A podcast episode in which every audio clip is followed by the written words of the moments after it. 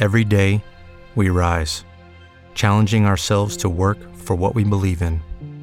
At U.S. Border Patrol, protecting our borders is more than a job, it's a calling.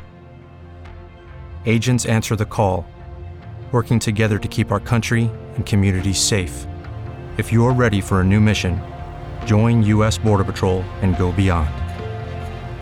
Learn more at cbp.gov/careers. With the Lucky Land slots, you can get lucky just about anywhere. This is your captain speaking. Uh, we've got clear runway and the weather's fine, but we're just going to circle up here a while and uh, get lucky. No, no, nothing like that. It's just these cash prizes add up quick. So I suggest you sit back, keep your tray table upright, and start getting lucky. Play for free at LuckyLandSlots.com. Are you feeling lucky? No purchase necessary. Void where prohibited by law. 18 plus terms and conditions apply. See website for details. Clientes necios, clientes necios, clientes, clientes, clientes necios. Ajá. Buenas tardes. ¿Qué pasó, mi queridísimo Omar? Mira, hoy traigo una, una musiquita. Sí. oyes? No, este, hoy marcamos el regreso de, de la, del, del background musical de los clientes necios que hacía un tiempito que no, que no teníamos. Una música original para que no nos censuren nada de esto YouTube ni nadie. Exacto, exacto. ¿Qué, qué, qué tienes ahí nuevo o reorganizaste algo ahí en, tu, en el estudio astral que, que ahora tienes más acceso a tus instrumentos? Pues, ¿sabes me- ya sabes que yo soy como, que no paro, güey, como hiperactivo, cabrón. Pero entonces ahora ya hice como una pequeña base aquí. Los que no están viendo, obviamente porque están escuchando Spotify, tengo aquí lo que es el estudio astral, donde antes mi queridísimo Omar, DJ Chabacano, que por cierto lo presento aquí. ¿Cómo estás? Todo bien, todo bien. Aquí disfrutando de tu compañía y, y este, anticipando una tremenda conversación. Yo sé, yo sé, no, es, va, a estar, va a estar muy bueno. La verdad, quien, quien, quien se va a quedar a escuchar este programa va a estar muy bueno. Ahora sí va a haber necedad, la verdad. Y tú, tú con muy buen background ahí de Nueva York, de Brooklyn, este, siempre ya sabes, presumiendo todos esos millones que tienes, Omar. Claro, sí, siempre, siempre en las nubes, pero como siempre, pues también un, un honor, un privilegio este, y, un, y un gran regocijo poder compartir aquí con el gran Giovanni Too White to Be Mexican. Uh, ya sí tenemos música. Entonces, ¿tienes juguetitos nuevos ahí? Too White to Be Mexican. Eh, así es, mi queridísimo DJ Chabacano. Uh, Chévere, chévere. Toca, tócanos una pieza ahí original para, para los podcast oyentes y videntes. es como un disco, pero de como de los ochentas, ¿no? Chévere, chévere. Ahora quítate la camisa. Tienen los ojitos rojos aquí, los pezoncitos rojos. ¿Qué es eso? Eso es como The Crow. Eh, ¿Qué estás, qué estás eh, modelando ahí? Ya sabes que como soy chaborruco, traigo mi, mi playera de, de, de anime, güey, porque soy, pues los, si, si no eres chaborruco, sin algo, ah, algo de jóvenes, güey, pues no, no, no, no la haces en la vida, güey. Entonces es mi, mi playera anime. To- ¿Todavía sí existe el anime? ¿O eso de chavo ruco? Quiere decir que ya estás ruco, man. Ya no sabes de, de este, este rollo del anime. güey. No, no, no, no, lo, no lo sé ahora ni nunca lo he sabido, así que ¿Nunca has sido fan del anime? No, no, no, no me gusta mucho. Digo, o sea, veía los muñequitos de pequeño y ahora pues me imagino muchos de estos que se consideraban se consideran clásicos del anime era lo que uno veía en el fin de semana, tú sabes. Digo, no sé, a lo mejor este Fuerza G y cosas así se considera anime. Mazinger, Fuerza G. Mazinger Z, sí, es anime, como no. Sí, es de los clásicos. Ultraman. Ultraman, claro. Sí, sí, sí. De, de hecho, yo este, no sé si es una, una cuestión de que los músicos electrónicos, por alguna u otra forma, como que toda esta cuestión del anime nos gusta porque tiene que ver con cuestiones futuristas y, y- y elec- la música electrónica habla también como mucho de eso, ¿no? Como la, la- la modernidad en, en el audio y experimentar y tal. Entonces yo sí soy muy fan de Ultraman, de Mazinger Z, de to- todo este rollo anime y muchas películas anime, que de hecho la última película que vi antes de la pandemia fue una película anime. que Se llama Ah. Godfathers. Ah, pensé que ibas a decir algo de Ultraman. No, no, no, ojalá, ojalá viera Ultraman, ojalá viera Ultraman. Pero eh, mi queridísimo Mar, ¿tú cómo has estado? Cuéntame. Todo bien, mano. Este, tranquilo aquí. eh, eh, nada, haciendo lo que hago todos los días. eh, pero este fin de semana, fíjate, me he dedicado a algo relacionado a la música. Oh, a ver, a Es ver. que todos estamos en nuestras casas limpiando, recogiendo, como no tienen más nada que hacer, pues pongo esto aquí, después lo muevo allá y buscando el espacio a las cosas. Y eh, me di cuenta pues que tengo este, una gran cantidad de CDs que eh, son parte de mi colección y, y- y los quiero y los aprecio, pero no tengo dónde escucharlos. Entonces, Uh, eh, Puedo me- prestar mi, mira, puedes ver aquí mi CD player de cinco, aquí está, de cinco. Yo iba a decir el piano, el, tú tocas el CD Puedes el piano. el piano mientras escuchas tu CD también. Lo que pasa es que es difícil no ver, pero aquí te, te puedo presentar mi, mi CD player Sony con cinco discos. Pues cuando quieras Sí. puedes venir a la casa, ya que se acabe la pandemia, obviamente. y. Claro. No, no, tengo, tengo este, tengo mi boombox ahí que también toca CD, este, pero de CD, pues mira, necesito espacio. eh, los CDs pues me funcionan más en la computadora, así que estoy haciendo lo que hablamos, yo creo que hace unos programas atrás, que era que tú hacías lo de quemar los CDs con tus Uh, sí. panas. Estás volviendo a los noventas. Sí, sí, entonces este, eh, me he dedicado a hacer eso y, y- y fíjate, este, tengo un montón de CDs nuevos eh, que, Wow. que no les había prestado mucha atención y los tenía guardados precisamente porque pues lo más que escucho son, son los discos y mis vinilos. Eh, y como este, hace un tiempito, ¿verdad? Que, que no, toca, no di yo que amo con computadoras y eso, pues sé. este, estaba más pendiente de eso, pero nada, haciendo espacio y, y viendo una cantidad de cosas que, que no me acordaba que tenía, pero están ahí. E- e- Eso, eso me gusta a mí de limpiar. Yo creo que a lo mejor por eso soy muy, este, muy, muy eh, OCD en ese sentido, porque de repente también no es que, no es que todo esté súper en orden, sino que a veces he hecho cosas así en el closet, en cajas y qué sé yo, güey. Y después de, ay, güey, tengo un desmadre en esa caja. Después me encuentro cosas de, ah, qué chingón, me acuerdo de esta cosa, o este CD, o esta foto, o tal. Y, Bueno, y me estaba acordando de unas cuantas instancias en las que yo cambié vinilos por CD. No. yo, diablo, que yo hice.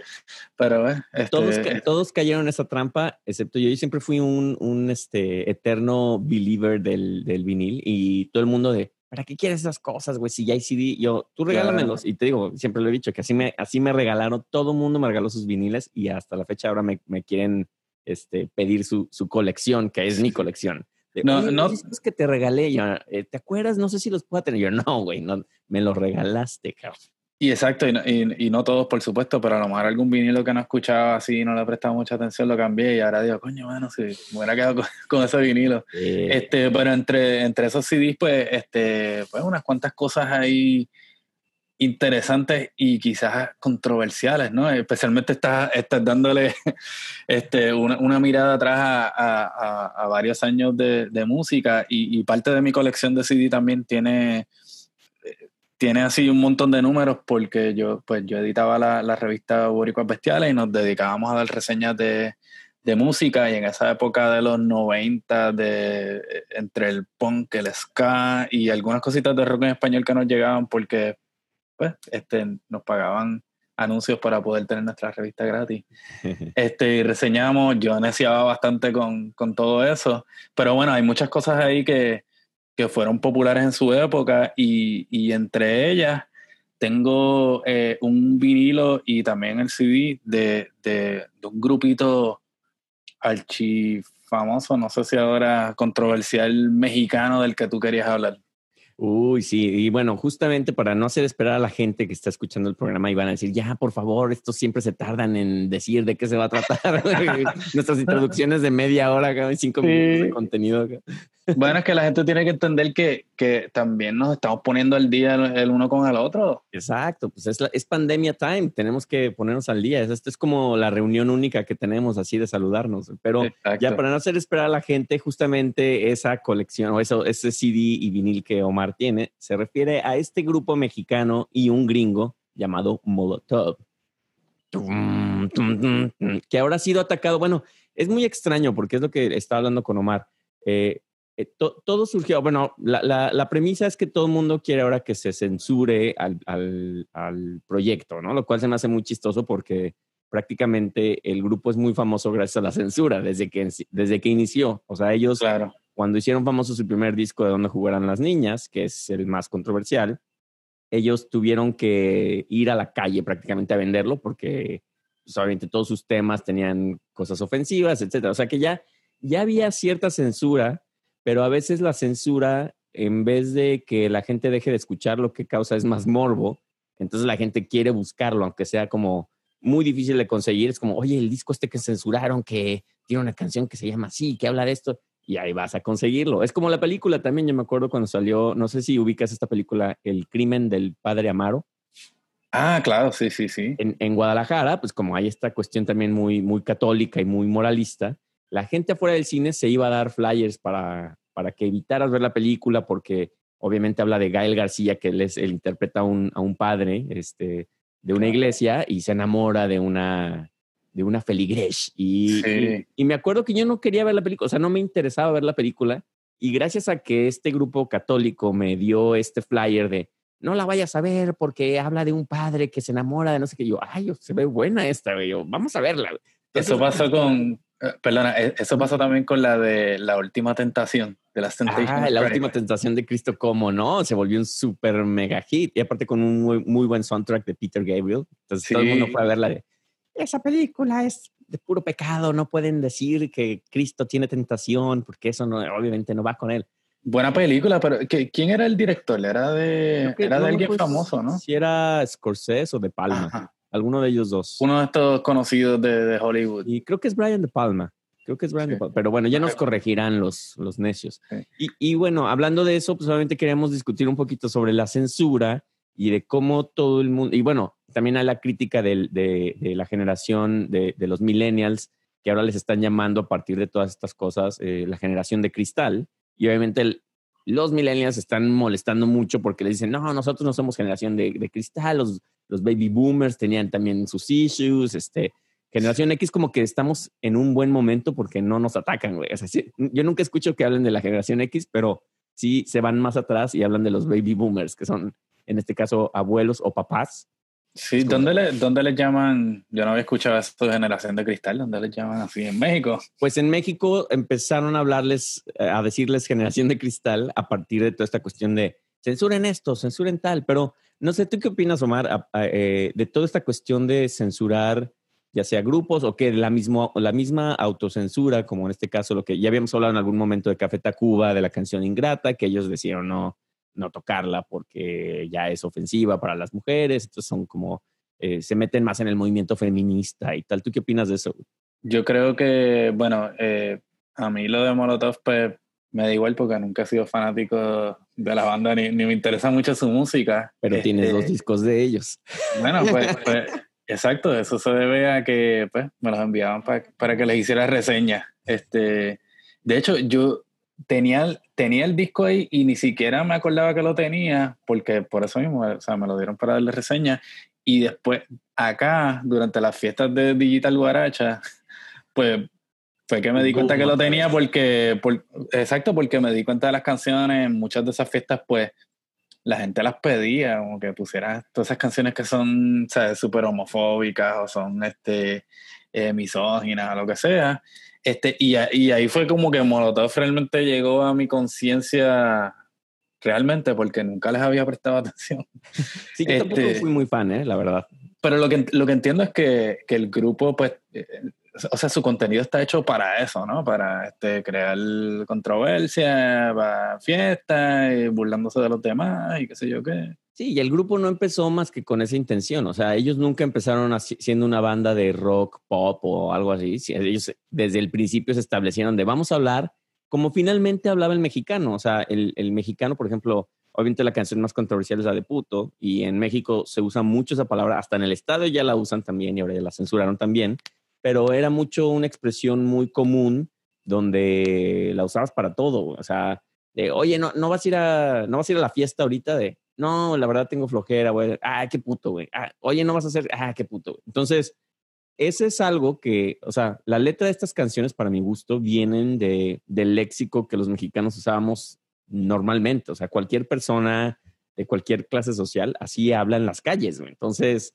eh, ellos lo único que hicieron fue reflejar ese tipo de, de, de, de lingo, de, de manera de hablar de los mexicanos y, y lo hicieron canciones. Entonces, Sí, bueno, y, y yo creo que, o sea, eh, eso tampoco significa que, que, que esté bien, especialmente si, si la expresión se usa para violentar a cierto grupo de gente, tú sabes, pero Pero, pero todo, todo depende del, del, del contexto. Este, pero fíjate, o sea, en términos de la censura es como, es un tema raro porque eh, obviamente pues depende, o sea, la época que tú estés viviendo y, y qué, qué, es moral o qué no es moral, este, son, son un montón de preguntas filosóficas y al fin y al cabo yo creo que la censura este, lo que hace muchas veces es, es una forma de, de, promoción, ¿no? Intencional de mercadeo y yo estoy bastante seguro que parte de parte del origen de, de, de, de, ese disco y de sus letras y qué sé yo, era lo mismo, era pues provocar para llamar la atención, que eso ha sido pues lo que eh, en muchos casos durante la historia de la música pues se ha hecho intencional o, o no intencionalmente. Sí. Es como eh, estaba viendo el otro día, el otro, en uno de los largos fines de semana que tenemos de encierro, me puse a ver eh, Monty Python, un documental muy bueno de ellos. Ah, está bien bueno, sí, está sí. buenísimo. Y si te acuerdas, están hablando de The Life of Brian, de cuando la, la, armaron. Y ellos ya sabían conscientemente, como lo que tú dices de Molotov o de otras bandas, ¿no? Ellos ya sabían que iba a haber controversias, como de, estamos haciendo una historia sobre la religión, pero ellos fueron muy inteligentes en el modo de que ellos, por ejemplo, nunca hicieron nada ofensivo en el papel de Jesucristo, ¿no? O sea, e, él estaba ahí, o bueno, de que supuestamente era Jesús.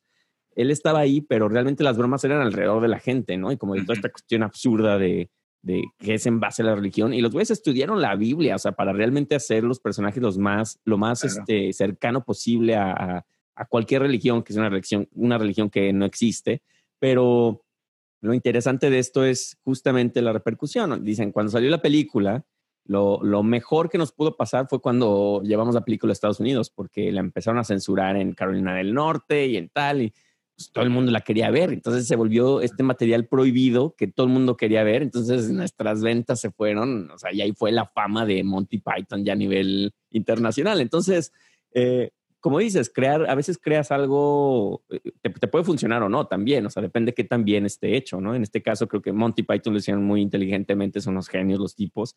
Claro. Eh, Molotov en la cuestión musical, pues también, o sea, a mí no me gusta, no me gusta su música, pero sí debo de admitir que en su momento hicieron algo muy clave, pues entonces, y algo que te digo, que como habla tan de cómo la gente hablaba en la calle, que pues, la gente la adoptó y era como de, ah, pues claro, así hablamos nosotros, ¿por qué no tener canciones que sean como, como nosotros somos en las calles, no? Pero ella, cuando tú dices calle, porque en, en diferentes lugares, pues la gente tiene diferentes nociones de lo que es calle, ¿no?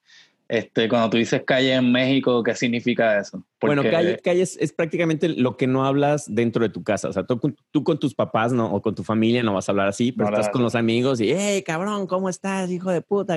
Pero en tu casa va a estar de, oiga, mamá, este, le hago algo de cenar y le hablas más decentemente. Oye, lo, digo, lo, lo, digo relajando, pero sí, eh, entiendo lo que en Puerto Rico, por ejemplo, cuando tú dices algo que es calle, pues algo que es como del, del bajo mundo, ¿no? Ah, de, no. de la, de las esferas más, más, más recónditas. Este... Por eso es bueno que tú seas puertorriqueño, porque así ya se pueden aclarar las dos cosas. Yo mexicana, entonces así podemos hacer ese balance, ¿no? Claro, claro. Y no es que, no es que la gente no hable de una manera en ciertos contextos y en otros de, de otra, pero, pero sí tiene un, un, significado añadido, especialmente ahora en, en, en la época de, del, del, trap y el reggaetón, que de hecho uy, eh, uy, tiene, tiene una historia bien interesante con, con, con, la censura, ¿no? Porque eh, en sus comienzos, pues, este, pues era así, tú sabes, era una cuestión bien cruda, este, la, producción era bien, bien baja, pero era pues este, el, reflejo de lo que pues, los jóvenes y, y, las jóvenes de ese tiempo pues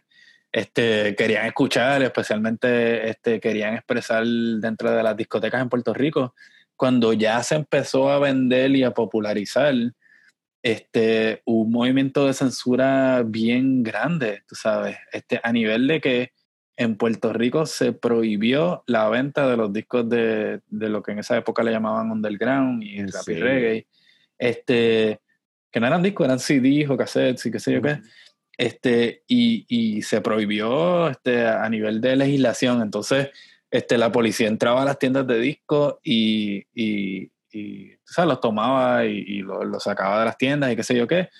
Ahí se da la cuestión un poquito más underground y se convierte se populariza en el sentido de que este, los jóvenes vieron que, que a, la, a, ¿verdad? a los papás y a las generaciones que, de la gente que mandaba pues les molestaba, entonces eso era lo que quería, ¿no? Porque jóvenes al fin son rebeldes y entonces ahí fue en cierta forma cuando, cuando realmente se construye lo que hoy conocemos como, como reggaetón, porque pasó de ser algo bien específico de las discotecas y de ciertos sectores en la isla a que pues ahora este, la gente eh, pudiente o lo que o, que realmente no estaban sintonizados en ese mundo pues empezaron a darle la vuelta y a, los, y a los jovencitos de colegio pues este, ahora les, les interesaba porque era una cuestión rebelde, tú sabes, este, hasta nivel pues que, que, también eso hizo que gente que estuvieran detrás del negocio de esta música pues se dieran cuenta que la única forma que iban a poder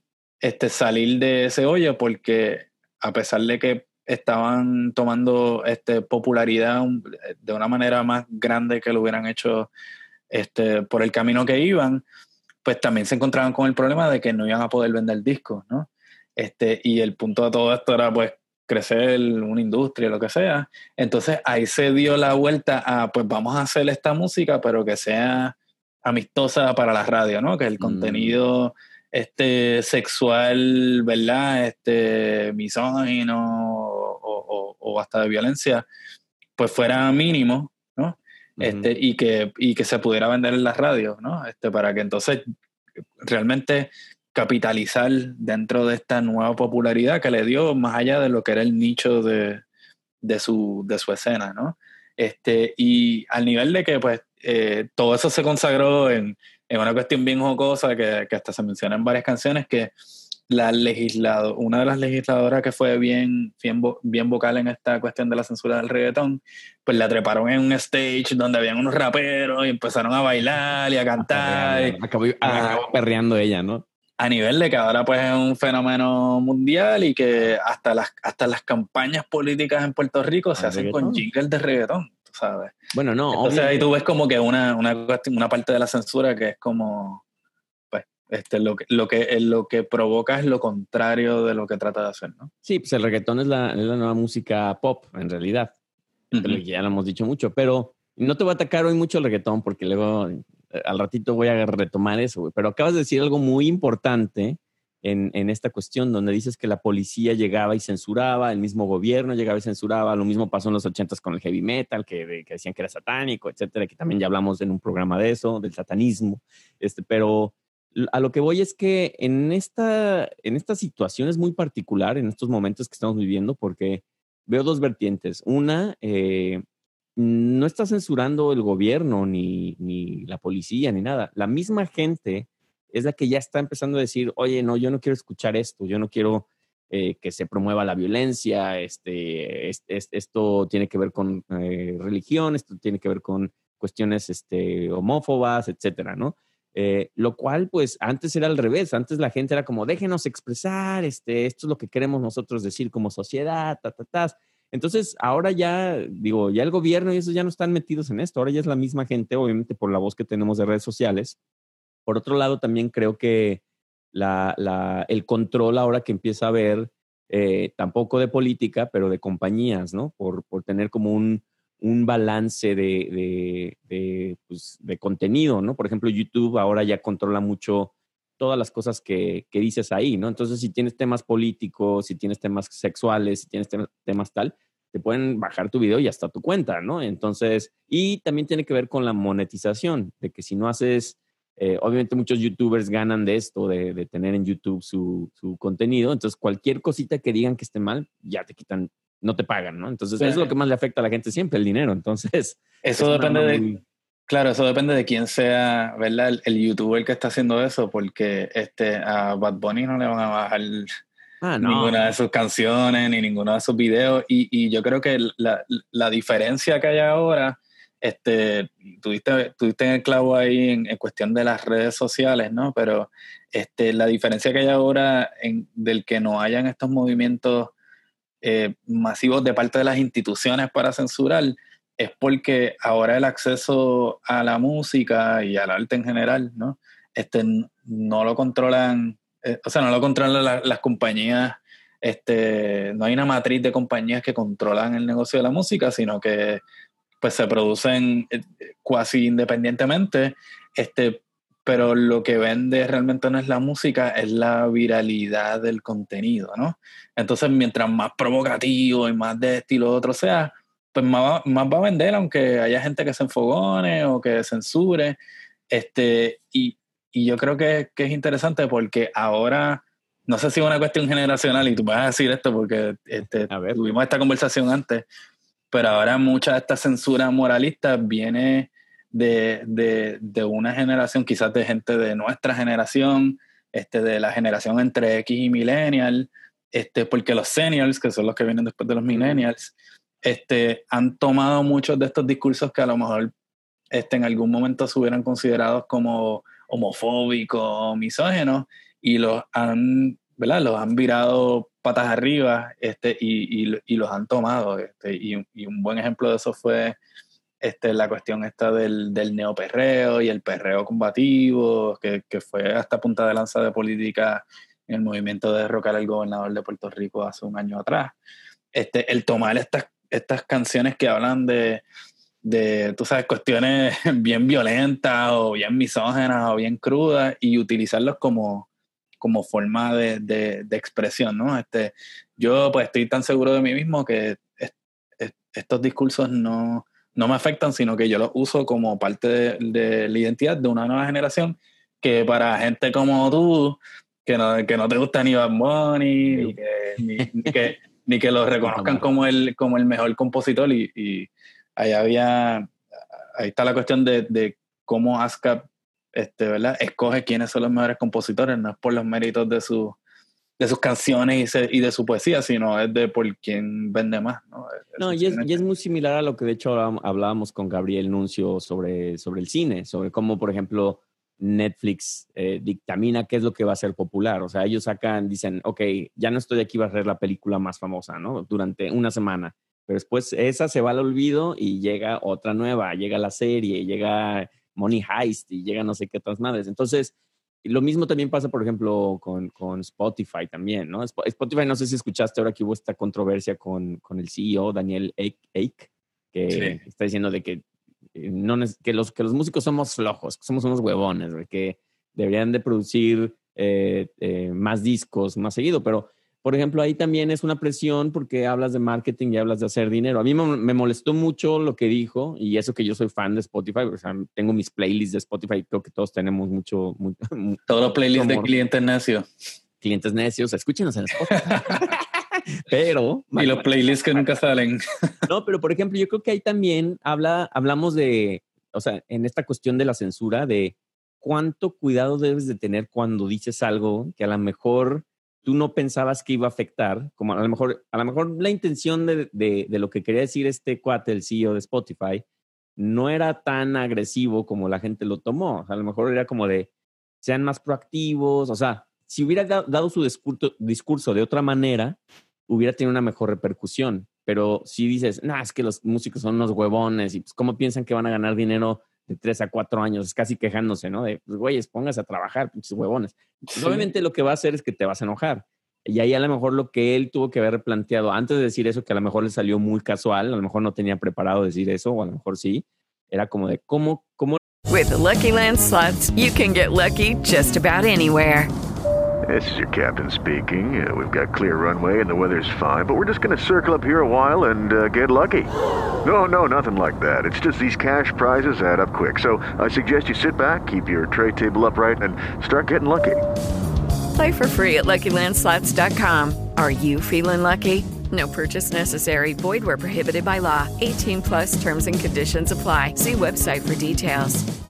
Hello, it is Ryan, and we could all use an extra bright spot in our day, couldn't we? Just to make up for things like sitting in traffic, doing the dishes, counting your steps, you know, all the mundane stuff. That is why I'm such a big fan of Chumba Casino. Chumba Casino has all your favorite social casino style games that you can play for free anytime, anywhere with daily bonuses. That should brighten your day a little.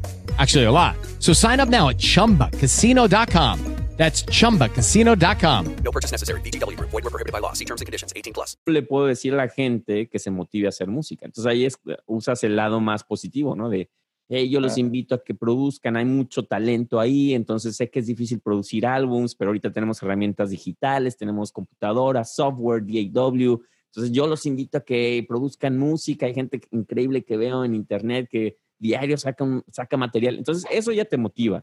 Pero si dices, ah, no, pinches huevones, en, en tres años sacan un disco, pues ¿cómo, güey? Pues, ahí Pero es el- cuando la gente se te viene con antorchas. En e- exacto, en este caso entonces este, la, la censura no viene de, de parte del, ¿verdad? de la institución, ¿no? que, que, que en cierta forma dictamina qué es lo que es cultura, qué es lo que es popular, sino de la gente que estaban reaccionando en contra de lo que le estaba diciendo, porque yo creo que, o sea, él, eh, y no he visto no he visto realmente qué es lo que él dice, pero me imagino que tiene que ver con la cuestión de, del nuevo paradigma de la música, este, y especialmente dentro de estos este mundos de, de- de- del trap y el reggaetón que, que tienen montones de números y tú ves que este, estos artistas, lo que hay gente que no piensan que son artistas, este, pero, pero tienen un volumen de producción que es, tú sabes, eh, es, es alto, tú sabes, y tú Sí, ves... pero no, no todos pueden hacerlo. Por ejemplo, aquí yo estoy solo contra el mundo, güey. Entonces, si tuviera nueve personas, o por ejemplo Beyoncé, todos estos que tienen, producido por 15 productores, pues sí, son 15 canciones, uno por persona, está poca madre, más miles de, de músicos y no sé qué. Tú nada más llegas prácticamente a cantar tu canción y tienes tu disco ahí. O sea, tienes todas las herramientas para hacerlo. Pero, por ejemplo, un, un artista independiente, pues está solo, o sea, tiene que ser su marketing, tiene que ser la música, coordinarse con músicos, grabar, masterizar, o sea, ahorrarse una lana para, para poder tener un estudio, o sea, si quiere ya algo más arriba. Entonces, pues obviamente todas esas cosas llevan tiempo. También creo que hay un cambio de, y, y lo hablaba con, con, ¿te acuerdas de Rana Santa Cruz? Buen amigo también. Sí, sí. Eh, con Rana Santa Cruz él me decía, oye, güey, este, ¿has visto estos youtubers o estos güeyes que, que en Instagram sacan una canción por día, güey? Dice, la verdad le pierden el miedo bien cabrón y eso está muy chido, güey. O sea, yo la verdad no me atrevería a sacar una canción eh, como por semana, güey, porque Claro. quiero cuidar tanto el sonido, que, que esto esté bien mezclado, que la guitarra esté bien tocada, güey, que tal, y, y regrabar y volverlo a escuchar. Entonces, todo ese proceso lleva meses, cabrón, y, y eso es una canción. Y ya si, si te vas a un disco, pues ya hablamos de un año mínimo, dos años y o tres años, cabrón. O sea, los- las mejores producciones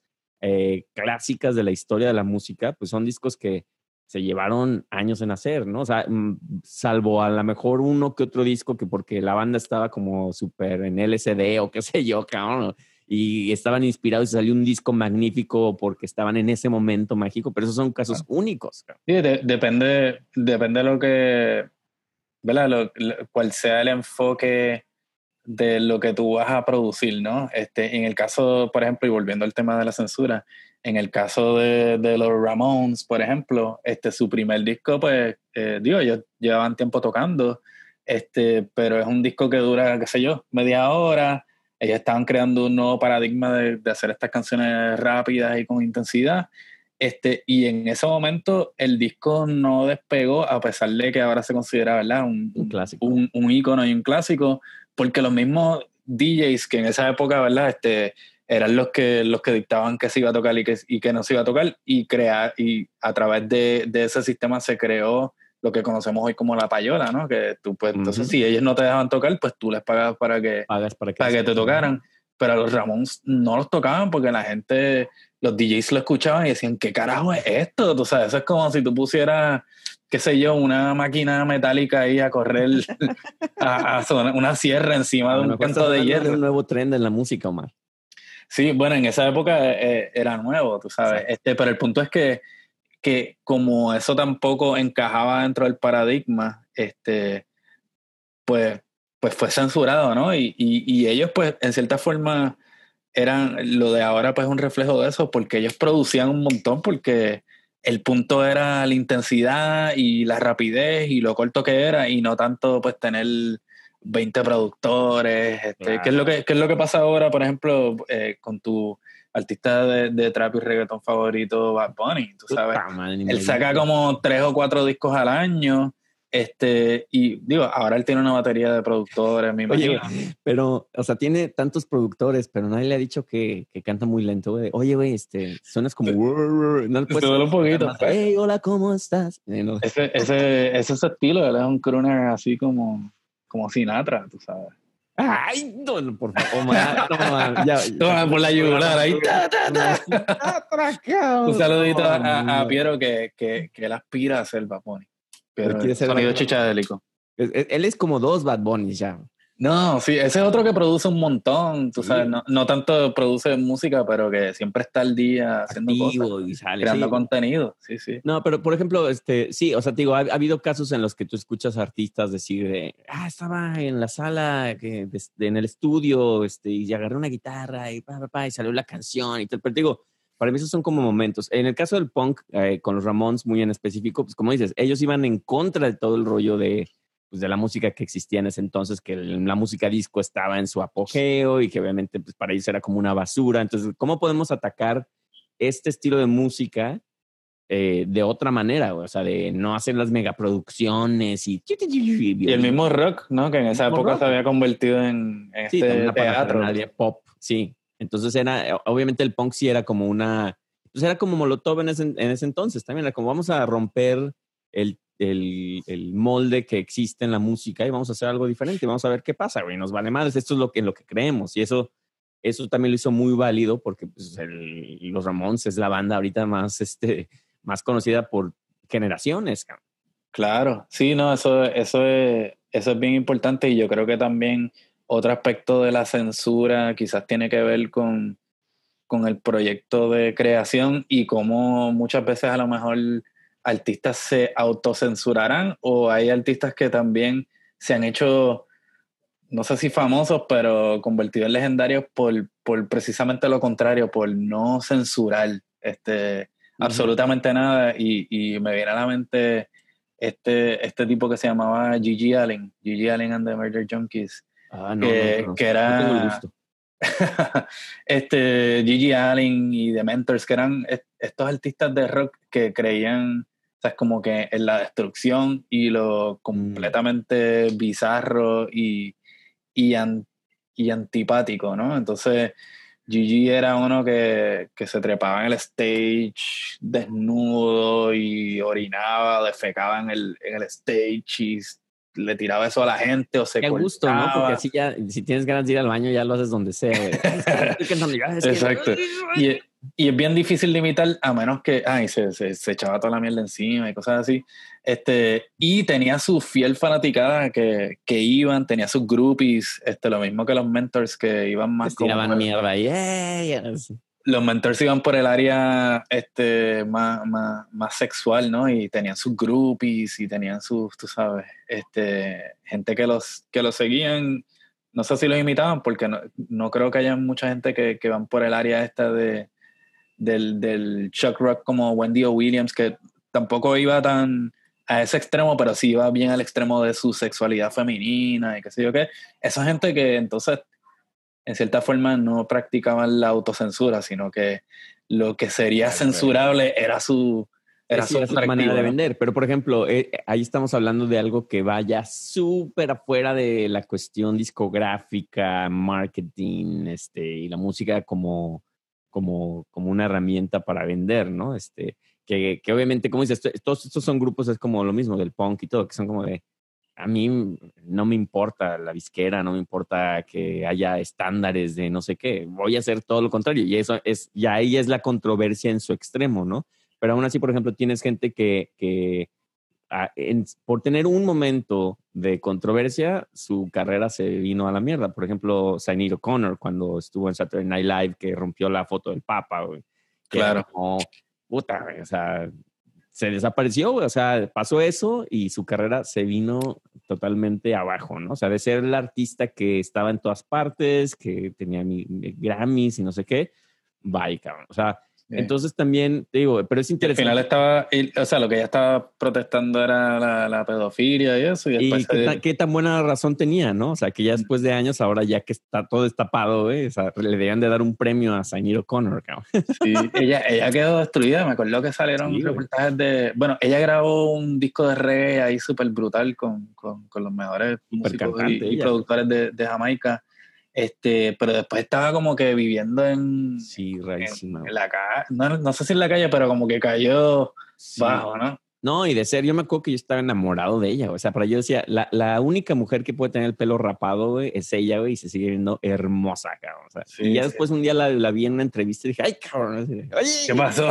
¿qué pasó? Pero sí, sí, en, en términos de, de tú, tú que eres productor y, y músico y eso, este, ¿cómo, cómo la autocensura te afecta a ti en tu, en tu arte?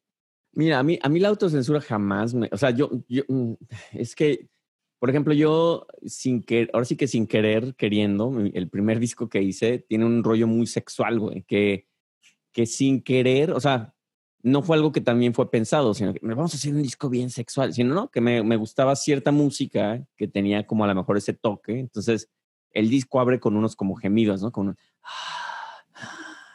y entonces, para mí nada más era como, estaría muy chingón abrir con algo así, con unos respiros, güey, para que después empiece el beat, pero jamás fue pensado de, vamos a poner unos respiros para que diga bien sexual, como que alguien esté en la cama. No. Pero sin embargo, el disco. Habla claro, ¿tú quieres que te contrataran para hacer soundtrack de porno? Habla claro. Chicuaca, chicuaca. Es el tipo de la pizza. no, y lo más cagado es que después, hasta la fecha, mucha gente me manda mensajes de este disco es el que yo siempre usé acá para hacer el delicioso con mi novia y tal. Y. Y yo, qué cabrón, o sea, jamás, pero a la vez también, digo, ya analizando el disco, por ejemplo, hubo, invité a poetas a, a escribir letras de la canción, de las canciones. Hay una canción que se llama El Gemido, que, que ya gemido la, la canción, ya habla de algo. Y, pero es una canción muy sexual, porque habla prácticamente de, de, de sexo oral, tal cual. Pero está tan bien. ¿De qué? ¿De qué? De sexo oral. Para que te oiga por si no te escucharon. de sexo oral, oral. Este, no, pero eh, la canción eh, también, digo, fue, fue muy como, yo siempre veo la música muy como el cine, como visualizar, visualizar cómo, o sea, cómo, cómo se vería esa música, ¿no? Entonces, para mí fue como hacer esas cosas. Pero bueno, volviendo a la censura, Espérate, espérate, espérate. Tú, tú acabas de hablar de, de- de sexo oral y que tú estás visualizando tu canción. Explícanos un poco ese proceso. no, bueno, quien escuche la, la canción esa de Gemido, de ese disco. Está colorado, Giovanni. No, es que, güey, es muy, es muy cagado porque en el proceso, o sea, por ejemplo, en el proceso de crear la música, de, en, ese, en ese caso, esta canción, güey, cuando, cuando yo leí el poema de, es Luis Fernando Ortega, un, un escritor de Guadalajara, que le mando, el chaneque, que le mando un, un abrazo, eh, él me dio esta letra, ¿no? Me dice, no, te, te doy este poema, cabrón, es, dalo, tal, y, y lo empiezo a leer, ¿no? Este, en el tajo de musgo, tal, o sea, es muy poética la canción, o sea, no, no, no, es, no ves nada que sea muy literal, no hay nada literal en la, en la letra, güey, sino que es muy sutil, es muy en, en, en pues sí, en- eh, muy, muy en la cuestión poética, güey. No hay nada Este- chabacano en la letra. Ándale, cabrón. y al final, este, obviamente platicando con él, le digo, oye, ¿tú cómo visualizas esto, cabrón? Pero digo, me gusta mucho ver cómo se van películas, las canciones, güey. Me dice, no, güey, pues esto es, esto es sexo oral, cabrón. Pero yo imagino como es- esta cuestión como de, de la tentación, güey, de, de adentrarte a este mundo, tal.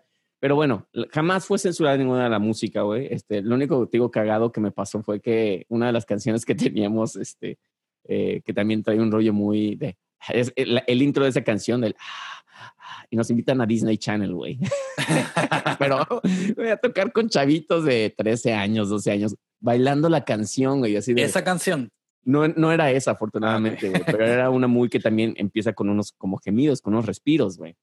Entonces, bueno, pero a lo que voy es que yo jamás sufrí la censura ni nada, güey, pero jamás, digo, yo, yo como que juego muy safe ese, ese, ese plato, güey, porque mi, mi, mi rollo no es, no es crear nada controversial ni nada, güey, sino que es más bien eh, hacer música que me gusta, que yo sienta y tal, ¿no? Pero sí me afectaría, güey, eh, o sea, si, si tuviera esas limitantes, que me dijeran, oye, güey, no puedes hablar sobre este X y X tema, aunque yo no lo, aunque yo no lo vaya a hacer nunca en mi vida, güey, ya el hecho de que me digan, güey, se me va a plantar en la cabeza o decir, oye, pues a lo mejor yo sí quiero hacer algo, o sea, digo, la censura es muy rara porque lo que causa es que es como una tentación, güey, o sea, es, es como, aquí está, güey, no, no lo toques, cabrón. Y Pero lo ves precioso y tú como, güey, pero quiero tocarlo, cabrón, así como le hago. también está el, el aspecto que no es necesariamente la parte moralista de la censura, sino la parte artística, ¿no? Que tú hayas hecho esta canción que tú, diablo, y de momento dijiste, espérate, esto, o esto no pega con mi estilo, o sea, en términos de, de composición, o esto no pega con mi estilo, o quizás es, es demasiado revolucionario, la gente no, no lo va a entender, quizás esto es muy hippie, este, y, y yo creo que muchas veces ese es el atractivo de, de ciertas composiciones o, discos que son raros, raros o difíciles de conseguir porque son quizás las versiones de canciones que, que a lo mejor el artista o la productora no, no quería sacar porque no, quizás no representaban lo que era el artista comercialmente y terminan siendo también como que las, las cosas más interesantes, ¿no? Sí, son como, se vuelven como un mito, ¿no? Como de, oye, es que dicen que hay una canción de los Beatles que habla de no sé, bueno, Number Nine de los Beatles, por ejemplo, ¿no? Que Ujú. después la hacían satánica y todo, es que dice Number Nine, Number Nine, pero el 9 a lo mejor al revés es el 6 y este, están en un rito satánico. ¿no? Y los güeyes lo único es que estaban bien drogados, güey, y pues, se hicieron una pendejada, se cagaron la risa. Vamos a hacer esta canción ahí diciendo Number Nine, Number Nine. Y ahora la canción es tema de conversaciones o eh, Hotel Calif- California también, güey, o sea, que, que ya hablan de que es satánica y no sé qué. Y, y los músicos luego ni por enterados están, güey, así de, ¿qué? O sea, ¿quién está diciendo que, que esta canción que escribimos es, es, es satánica, no? Entonces, Exacto. eh, es muy interesante también cómo la gente juega un papel y un rol muy importante. Te digo, ahorita yo creo que más que nunca la gente es quien, como tenemos voz en cualquier red social, pues ya es muy fácil decir. Antes a lo mejor era una persona la que censuraba el heavy metal, ¿no? A Twisted Sister y a todas estas Motley Crue y tal. Pues era la, era la, la- una, una esposa de un, de un político. Entonces ella tenía la voz de poder ir ahí a la Cámara de, de, de Ah, sí. Representantes y decir, oye, quiero que censuren estos güeyes. Porque Es la esposa de Al Gore. de Al Gore, exacto. es Entonces, el paladín de, de, exacto. de la lucha ante el, eh, eh, ah, ¿verdad? Este, para prevenir el, cal- el calentamiento global. Exacto, güey. Entonces, antes, personas como ella, güey, como la esposa de Al Gore, güey, tenían el, el- poder, pero es la única persona. O sea, y ella se enteró porque su hija le puso una canción de Prince, güey, que también es muy sexual, ¿no? Y ella como, espera, este, mi- mis hijos están escuchando esto, tengo que tal. Y, pero ahora, güey, nosotros mismos somos los que ya estamos poniendo estos límites. Yo creo que también tenemos una cuestión de culpa muy cabrona, güey, o sea, a nivel global, güey, o sea, en Estados Unidos con, con la cuestión racial, eh, en México, pues también con la, o sea, ha habido como un eye-opener de, de decir, hemos hecho cosas muy mal. Entonces, ¿qué viene? Pues censurar y borrar todo, pero tampoco creo que valga la pena borrar todas. Ya hemos hablado de eso, de borrar las cosas, güey, pero yo creo que tampoco es bueno, porque si no, imagínate qué va a pasar con la literatura, qué va a pasar con el cine, güey. O sea, pues, ¿qué- queremos puras cosas bonitas y borrar todo, güey, y ser como eh, un, un mundo aparentemente feliz, aunque no lo es, güey. Claro, sí, sí. O sea, este, yo, yo creo que eso depende también eh, de lo que sea, porque este, si hay, si hay discursos que lo que promueven es la exterminación de cierto grupo de gente, pues ya eso pasa de lo de lo ser este, expresión libre a no, bueno, esto tú sabes. Sí, a, odio, ¿no? Ya promover el odio y tal, ¿no? Sí, y que, y que en muchos casos, por ejemplo, este, eh, en, en, el, en el reggae y en el dancehall específicamente, pues se critica mucho la, la parte de la homofobia, que es un tema bien, bien difícil y bien candente en, allá, allá en Jamaica. Este, y, y muchas veces, pues, este, se, se censuró y, se llegó a prohibir este, la tocada de, de ciertas canciones y yo creo que también la presión pública y económica pues ha hecho que muchos artistas también pues se, ¿verdad? se desasocien este, de, de ciertas producciones y habría que preguntarles ¿no? que cuán- cuánto es la cuestión económica y de publicidad versus el que tú realmente creas que, o sea, tomes conciencia de que, mira, esa fue una época que yo pensaba unas cosas bien estúpidas y ahora pues pasa, lo, lo reconozco, pero ¿cuán- ¿cuánto la, la parte económica, verdad? Este, o, Es que es eso, publicitaria afecta a eso?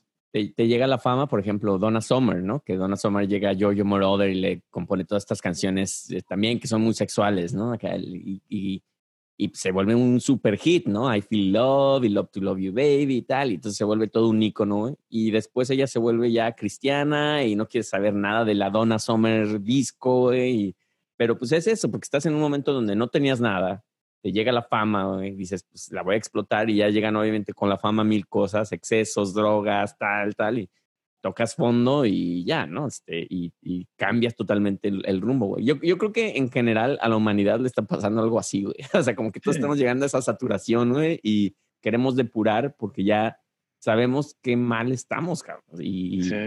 y pues así están las cosas. Pero también, ya para concluir, yo creo que eh, me gustaría preguntarte, Omar, ¿tú cómo ves el futuro? Si llega, ¿crees que va a llegar un momento en donde nosotros nos autocensuremos bien, cabrón, y ya las cosas cambien? ¿O, qué crees que va a pasar?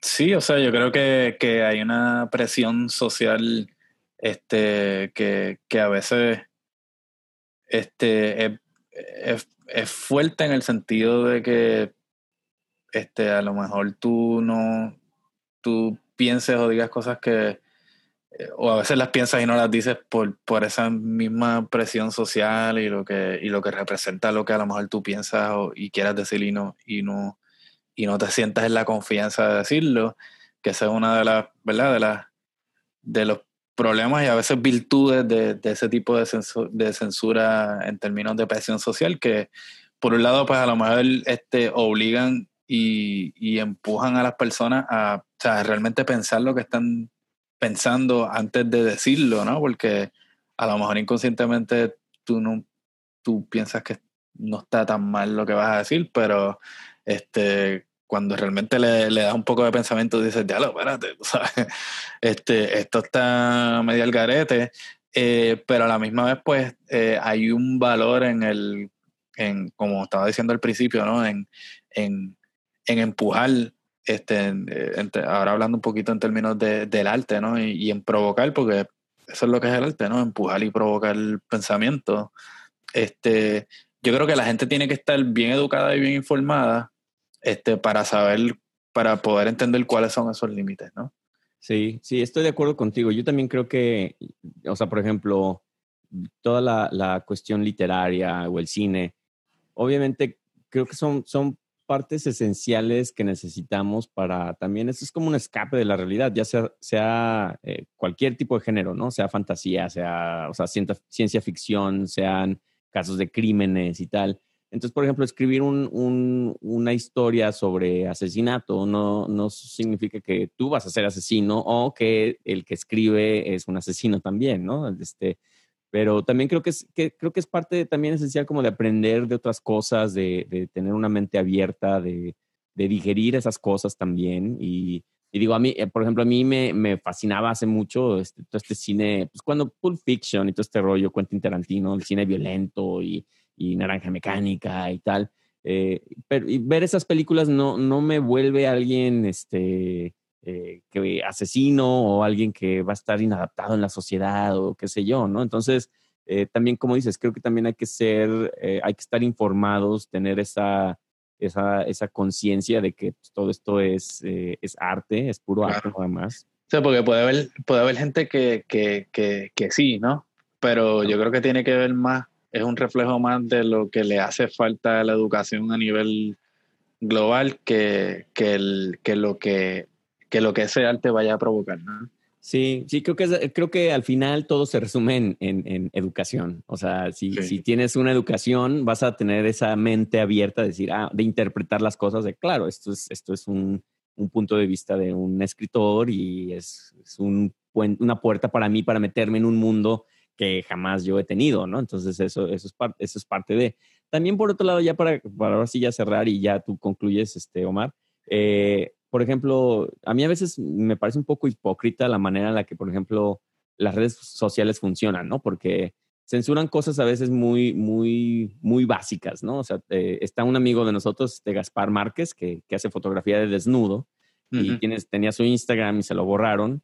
Pero de repente veo gente que, o sea, veo cosas donde están asesinando gente en, en pantalla, ¿no? En, en Facebook o están cortándole la mano a alguien, este, o cosas brutales realmente que no quiero ver, ¿eh? que la verdad prefiero ver un desnudo que alguien mutilado o alguien robándolo, golpeando, o niños siendo abusados, etcétera.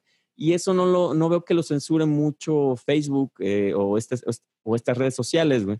Sin O embargo, la gente apretándose la cara y cosas así. Sí, güey, cosas, cosas muy bizarras, güey. Y sin embargo, pues hay, hay, hay esta cuestión del, del desnudo como que causa más controversia con, con, las redes sociales, cuando a veces son fotos que no dañan absolutamente nada, no hay nada fuera del otro mundo. Y, y no veo que ellos se pongan las, las pilas con toda esta cuestión de, de, la violencia y de estas escenas que son, son tremendas. Y, y, con la cuestión de nada más de ponerle de este contenido que vas a ver es sensible y todo, es lo mismo. Jamás va a haber alguien que se va a brincar algo así.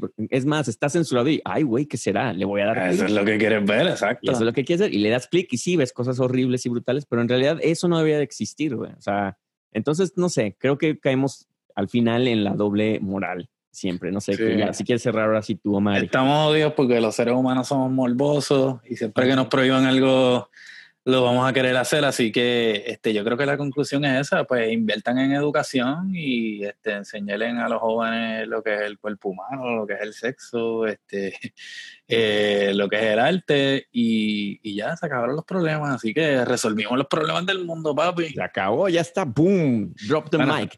Exacto, ahí, ahí lo dejamos en el mic drop, pero nada, eh, aquí pues como siempre los clientes necios dando nuestra perspectiva y analizando los temas candentes del momento. Este, ¿Y dónde nos pueden encontrar? ¿Dónde nos pueden ver? Nos pueden ver en todas, absolutamente todas las redes sociales como arroba clientes necios. Vienen cosas muy chidas, de hecho, con clientes necios que ya iremos revelando poco a poco, pero estamos muy contentos.